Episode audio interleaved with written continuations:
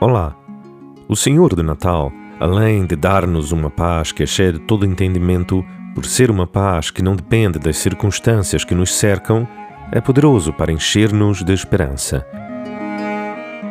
No livro do Senhor do Natal, ele diz: Porque sou eu que conheço os planos que tenho para vocês, diz o Senhor, planos de fazê-los prosperar e não de causar dano plano de dar a vocês esperança e um futuro.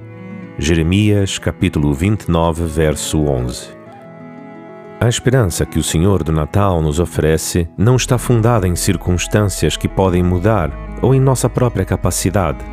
Esta esperança está alicerçada nele mesmo. Segundo Sua palavra, esta é a riqueza que Ele nos oferece e o Deus da esperança vos encha de todo o gozo e paz no vosso crer, para que sejais ricos de esperança no poder do Espírito Santo. Carta aos Romanos, capítulo 15, verso 13. Ele diferencia ainda mais a esperança que nos oferece ao afirmar: E a esperança não nos decepciona porque Deus derramou o seu amor em nossos corações por meio do Espírito Santo que ele nos concedeu. Carta aos Romanos, capítulo 5, verso 5.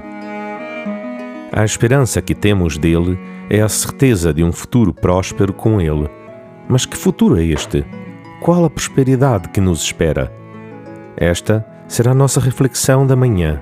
Por hoje, que o Senhor do Natal encha-te de toda a esperança vinda dele que Ele o abençoe.